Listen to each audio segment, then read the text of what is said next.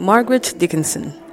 You've made a movie called Behind the Lines, which was set in Mozambique, 1970s. It was shot in 1970, okay. released in 71. Okay. So I would like you to present us the Margaret from 2016 and the Margaret from 1970s.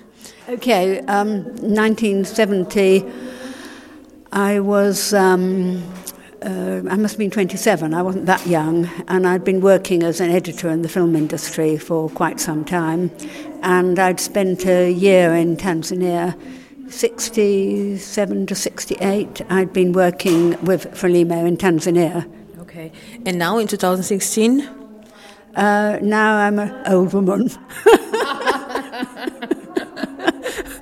and despite being an old woman, I'm still um, political. I'm still making films, but in a small way. I'm retired really from the commercial business, but I'm still, I've gone back to making films because I'm interested in something. Okay.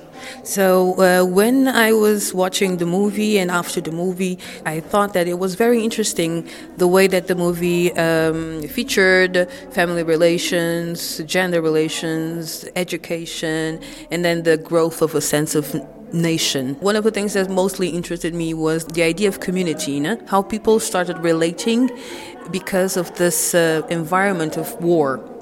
Could you talk a bit about that, the building of a community? Yes, I think when you say an environment of war, the thing is that um, before the war, for a long time, they'd had an environment of colonialism, and that had already produced um, painful pressures. One of the, the older men in the film talks about the um, refugees from um, Mozambique, and actually that's. Um, uh, there were several waves of refugees fleeing into Tanzania because, bad as British colonialism was, Portuguese colonialism was even worse. So, even running from one bad kind of government to another bad kind of government, but it's an indication of how bad this had been before the war. So, it's not so much war, it's that um, when the liberation movement moved into those northern provinces, they, I think, uh, were able to offer the people there a hope that, um, despite the fact that things were in some ways more difficult because there was a war, uh, there was a possibility that the um, previous difficulties that they'd always had from the colonialism might change. And how would you describe the way that people organized in that environment? I suppose it's a classic uh, guerrilla kind of organisation that you have a number of units that operate fairly independently, but I'm not a military expert, so how exactly how they organise the army, I don't know. Um, but at the same time, uh, a very strong attempt to organise the civilian population in new kind of modern political uh, groups where um, people would have, a, in theory, an equal say and an equal vote. Of course, that doesn't all happen at once, and people who are used to dominating would have continued. And Frelimo was trying to give uh, more of a voice to younger people and to women. And to women, exactly, no? Because in the movie uh, it was mentioned that uh, women had uh, also access to education. No? One of the girls was talking about this.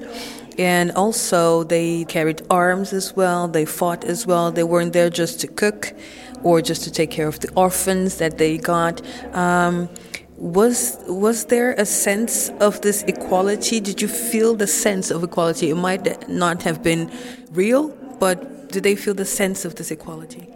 Um, to be honest, it's hard to tell because I wasn't there long enough, and because I only spoke Portuguese, I didn't couldn't communicate in um, people's own languages.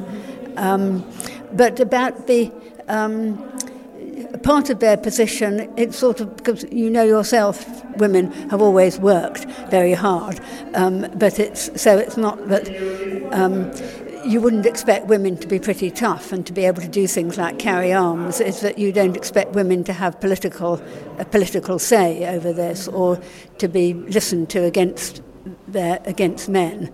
So it's a kind of um, uh, it, it's a different kind of problem.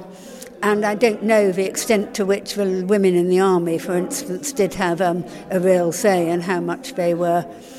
Um, but it was portrayed as if in, in the movie. It was po- portrayed as if they had the same uh, opportunities as men or or the same roles they well uh, similar not quite the same because i mean even in the film and uh, uh i assume we took this from what we were told by the, the, the women more than what they said, but that they had a more of a sort of social service role. They were particularly concerned with children and with organising women.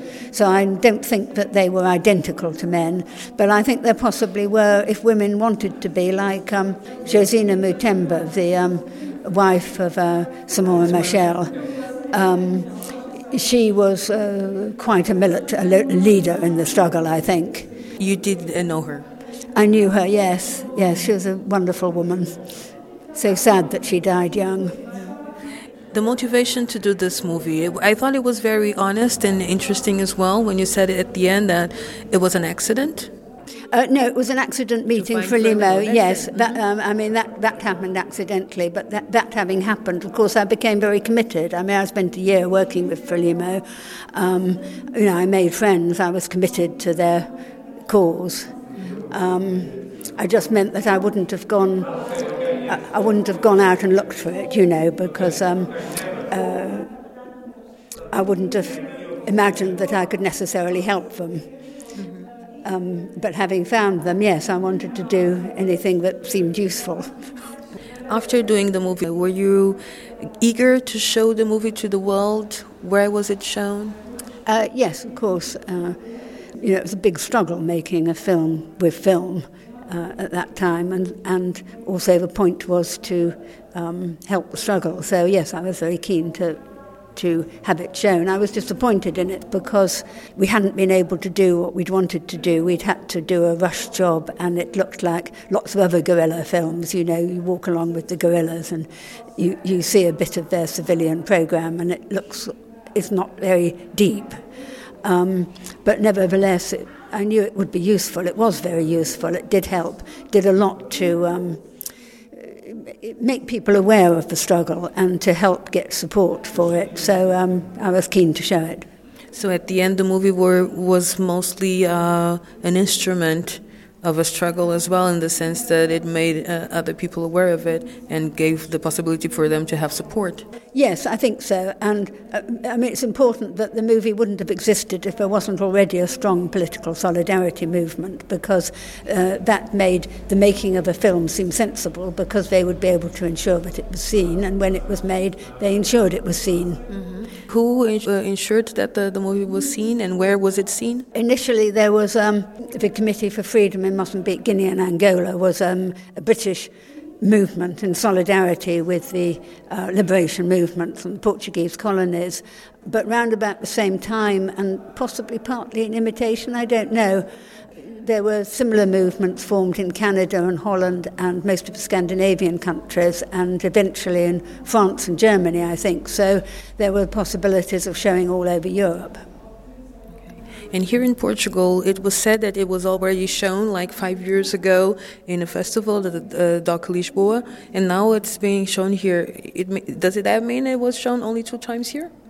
Uh, as far as I know, unless somebody else has shown the film here, as far as I know, that's the only two times it's been shown in Portugal. Okay. Uh, Mozambique, for instance, was it shown there? Uh, well, of course, yes. As soon as um, independence came, they were given copies. And what was the feedback? Did you have access to the to the audience when the film was shown? Uh, yes, it was quite emotional. Some um, former um, combatentes uh, came, and a few tears were shed. And uh, what is your evaluation of this movie that you produced? Having in consideration all these showings, you know, like and the feedback of the different people throughout this year? In some ways, um, I feel better about it now because uh, sometimes films like wine improve with age because it becomes something rare. Um, it's uh, more difficult perhaps to conjure that time without seeing a film, and so even for all its defects, it seems to do something useful now.